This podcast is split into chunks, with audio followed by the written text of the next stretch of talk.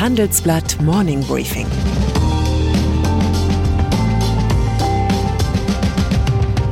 Guten Morgen allerseits. Heute ist Dienstag, der 6. Juli und das sind unsere Themen. Datenrazzia in China. Hackerangriff auf die Weltwirtschaft. Durchseuchungsparty in London. China. Der schlitzohrige Polizist Renault befiehlt in dem Kultklassiker Casablanca mit empörter Stimme die Schließung von Rick's Café. Ich bin schockiert festzustellen, dass hier Glücksspiel betrieben wird. Im selben Moment überreicht ihm der Croupier einen Stapel Geldscheine. Ihre Gewinne, Sir. An diese Szene erinnert, was derzeit in Chinas Tech-Branche geschieht. Die Regierung in Peking, die selbst ihr Volk so konsequent elektronisch überwacht wie keine andere auf dem Planeten, startet Untersuchungen gegen den Fahrdienstleister Didi, den Lkw-Vermieter Full Truck Alliance und die Jobbörse Boss Chipin. Die Begründung wäre eines Monsieur Renault würdig, Verdacht auf Verstoß gegen Bestimmung zur Datensicherheit. Wie schon bei der Razzia in Ricks Café dürfte es sich in der Wahrheit um eine Machtdemonstration handeln. Alle drei Unternehmen sind vor kurzem an die New Yorker Börse gegangen. Sie dürfen keine neuen Kunden annehmen, solange die Untersuchungen laufen. Die Botschaft, die jedes Tech-Unternehmen in China verstehen soll, Daten sammeln ist kein Problem, allerdings nur, solange die Daten im Land bleiben und in letzter Instanz von der Kommunistischen Partei kontrolliert werden. Cyberkriminalität. Auch die zweite Nachricht des Tages erinnert an einen Hollywood-Film. Allerdings an einen, der erst noch gedreht werden muss. Ein Hacker-Konglomerat nutzt das lange Wochenende rund um den amerikanischen Unabhängigkeitstag, um unbemerkt eine Schadsoftware beim US-Softwareunternehmen Kaseya einzuschleusen. Kaseya gibt das Programm über die eigene Software unbemerkt an seine Kunden weiter. Deren Daten werden dadurch verschlüsselt. Weltweit sollen über 1000 Unternehmen betroffen sein, mehrere auch in Deutschland. Die Hackergruppe, die auf den James Bond tauglichen Namen R-Evil hört, erklärte, sie wollen mit solchen Aktionen insgesamt zwei Milliarden Dollar erbeuten. Im aktuellen Fall soll das rettende Entschlüsselungsprogramm angeblich 70 Millionen Dollar kosten. Und je nachdem, wie viele Hacker-Thriller man schon gesehen hat, man mag erleichtert aufatmen und denken, zum Glück wollen sie nicht unsere Zivilisation zerstören, sondern einfach nur Geld haben.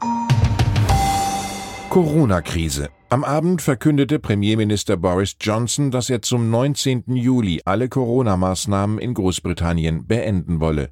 Obwohl die hochansteckende Delta-Variante auch auf der britischen Insel inzwischen 97 Prozent der Neuinfektionen ausmacht und die Fallzahlen wieder steigen, sollen Abstandsregeln und Maskenpflicht wegfallen.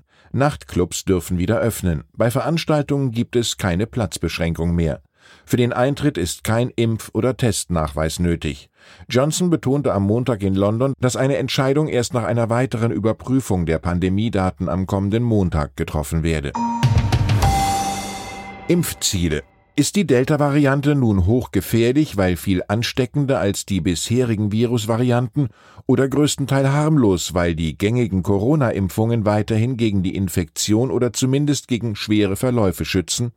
Während London lockert, zieht Griechenland die Zügel wieder an. Vor den Fähren von Piräus auf die Ägäisinseln bildeten sich Menschentrauben, weil die Hafenpolizei penibel kontrollierte, ob die Reisenden geimpft oder negativ getestet sind.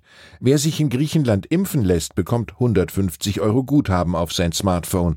In Moskau dagegen lockt die Stadtregierung über 60-Jährige mit Warengutscheinen zum Impfen.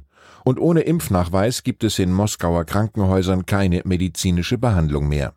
Das Ziel in den meisten Ländern Europas, möglichst schnell eine möglichst hohe Impfquote zu erreichen, um einer von der Delta-Variante ausgelösten vierten Welle zuvorzukommen. Stichwort Herdenimmunität. Durchseuchungspartys. Der beste Verbündete der Delta-Variante ist ohnehin der Europäische Fußballverband UEFA. 60.000 Zuschauer sollen für die EM-Halbfinalspiele und das Finale im Londoner Wembley-Stadion zugelassen werden, zwei Drittel der Vollauslastung.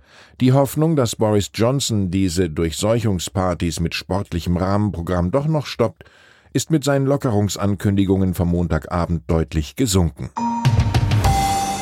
Sorgen in Israel. Vielleicht bewirkt ja diese Meldung aus Israel doch noch ein Umdenken. Dort hat die Wirksamkeit der BioNTech-Pfizer-Impfung gegen das Coronavirus deutlich nachgelassen. Parallel habe sich die aggressivere Delta-Variante im Land ausgebreitet, so das Gesundheitsministerium. Die Wirksamkeit der Impfung bei der Verhinderung einer Infektion sei in Israel auf 64 Prozent gesunken. Allerdings wäre die Impfung immer noch zu 93 Prozent schwere Verläufe und Krankenhausaufenthalte ab.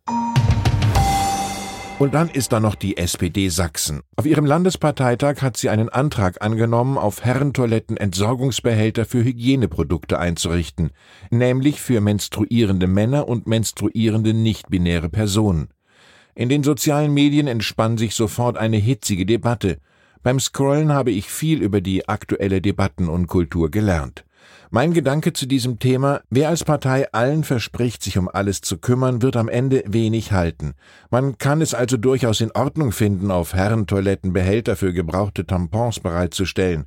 Gleichzeitig kann man als Partei klug entscheiden, dass es noch größere Ungerechtigkeiten gibt, um die man sich primär kümmern will.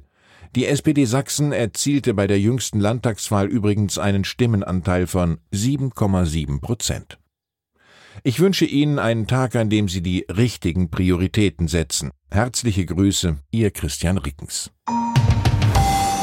Das war das Handelsblatt Morning Briefing von Christian Rickens, gesprochen von Peter Hofmann.